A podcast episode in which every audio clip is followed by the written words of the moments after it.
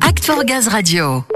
Pologne, Lettonie, Belgique, Roumanie et Japon. Non, ce ne sont pas les équipes qualifiées pour la suite de la compétition au Qatar en Coupe du Monde de football, mais presque, effectivement, il y a quelques noms qui sont revenus.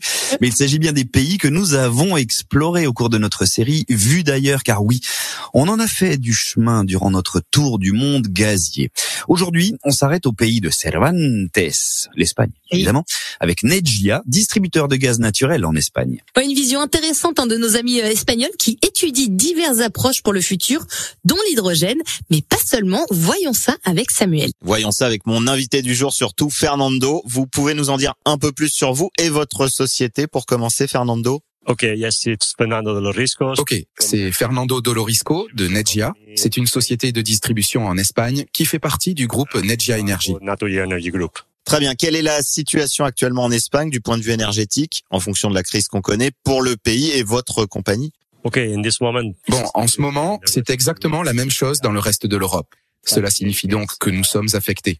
Mais dans tous les cas, nous essayons de gérer cela de la meilleure façon possible. Nous faisons de notre mieux pour gérer la situation pour nos réseaux, car nous sommes chargés de prendre soin du réseau et de la sécurité du service. Et pour cela, vous envisagez de fait ou vous développez déjà de nouvelles technologies pour produire de l'énergie? Le biométhane est une piste? Oui, en fait, nous sommes impliqués dans ce genre de projet. C'est l'un des aspects que nous aimerions améliorer à l'avenir. Il est clair que nous devons nous occuper de cela, car à l'avenir, nous aimerions décarboniser nos réseaux et aussi prendre soin des émissions, etc. C'est la voie à suivre. Nous travaillons donc sur ce sujet. Nous venons de mettre en place quatre usines d'injection de biométhane en Espagne et nous participons également à une étude avec des tiers. En attendant, nous sommes sur la même voie avec une petite quantité d'usines. D'accord, donc ces visites que vous avez fait sur des sites français, par exemple, visite d'unité euh, ici, c'est une bonne façon d'affiner vos connaissances, mais pas une réelle découverte pour vous? Non, en fait, nous sommes les plus jeunes dans ce type de nouvelles énergies renouvelables. Pas seulement le biométhane. En fait, nous parlons de H2, d'hydrogène ou d'autres. Mais nous découvrons au fur et à mesure, étape par étape, des situations différentes et nous les résolvons et les améliorons. Il s'agit donc d'une nouveauté, mais nous y travaillons en essayant d'en tirer le meilleur pour les autres et d'améliorer la situation pour nous-mêmes. Et pour améliorer votre situation, développer encore ces nouvelles technologies, les collaborations avec d'autres compagnies européennes comme GRDF, ces échanges de bonnes pratiques, c'est primordial, c'est un vrai plus pour vous. C'est sûr. C'est pendant cette période que le point clé consiste à accélérer le processus parce que, eh bien, il semble que GRDF soit plutôt un précurseur. Cela signifie que nous suivons les pionniers, bien sûr, mais nous profitons également des connaissances qu'ils peuvent partager avec nous. Donc c'est bien.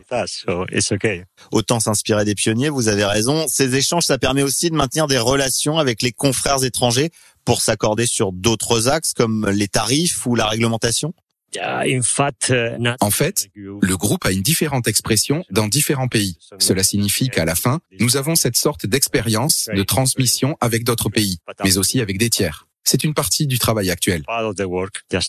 Très bien. Vous avez bénéficié de l'expérience de GRDF à l'occasion de visites ici en France. Vous envisagez de visiter d'autres pays pour partager encore d'autres méthodes, d'autres expériences?